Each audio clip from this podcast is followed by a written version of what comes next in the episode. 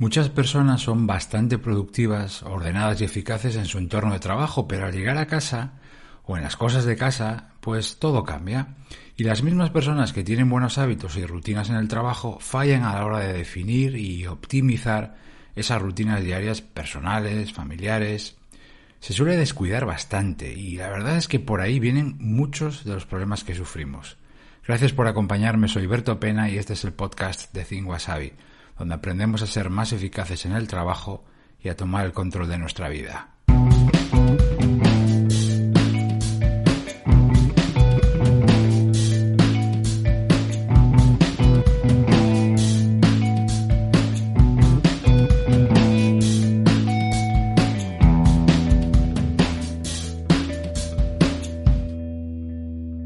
Optimizar las rutinas personales y de casa ¿Es que con esto de la productividad tengo que tenerlo todo medido y bajo control? ¿Y que todo tiene que tener su procedimiento y su organización? Pues claro que no. Hay muchos rincones de tu vida personal o cosas de casa donde puedes y seguramente debas actuar con total improvisación, haciendo lo que te dé la gana. Pero también hay muchas rutinas y actividades que te interesa pensar, afinar y optimizar. Atiende esta palabra, optimizar. Y digo optimizar porque muchas veces, pero muchas, ¿eh? ¿eh? las rutinas y las cosas de casa, pues les dedicamos un tiempo desproporcionado, más tiempo del que realmente se merecen.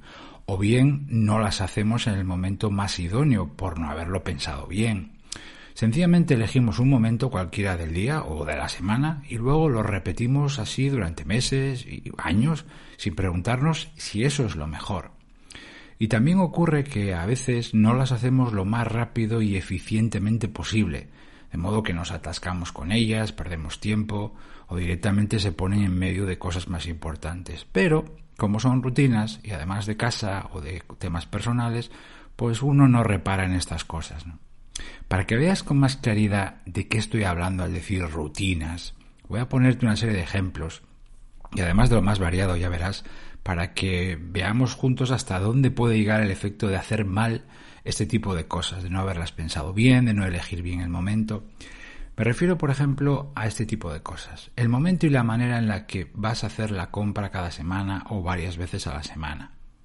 El momento y la manera en la que vas a hacer una ronda de recados, por ejemplo, para la familia, un sábado por la mañana, un viernes por la tarde. El momento y la manera en la que haces papeleo, pones orden en los tickets de compra, facturas, haces las cuentas de casa, el momento y la manera en la que preparas la comida o la cena, o si lo haces de golpe para varios días, como hago yo, por ejemplo.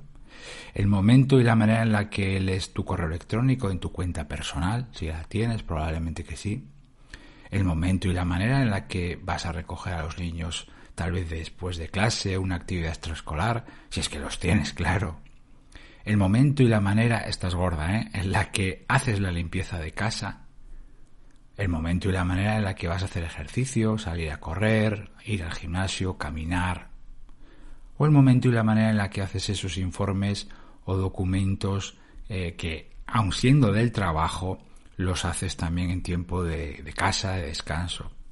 Bueno, seguro que te has dado cuenta que en todos estos ejemplos que acabo de poner he repetido de forma machacona lo de el momento y la manera.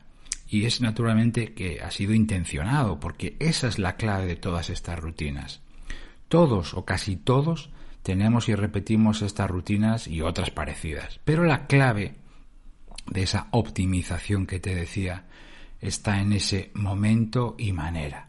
Y en concreto en las dos preguntas que te voy a plantear a continuación y ojalá que te sirvan de tanta ayuda como a mí preguntas prácticas para empezar a hacer cambios. La primera, de estas rutinas que yo acabo de mencionar u otras muchas que tú vayas a detectar, ¿estoy haciendo esta rutina en el mejor momento de la semana o del día posible? ¿Es el más adecuado, el más inteligente, el que mejor o que más me conviene, el que mejor encaja con el resto de mi agenda o la nuestra si es un tema familiar? Por ejemplo, hago la compra semanal todos los viernes por la tarde, justo después de recoger a los niños.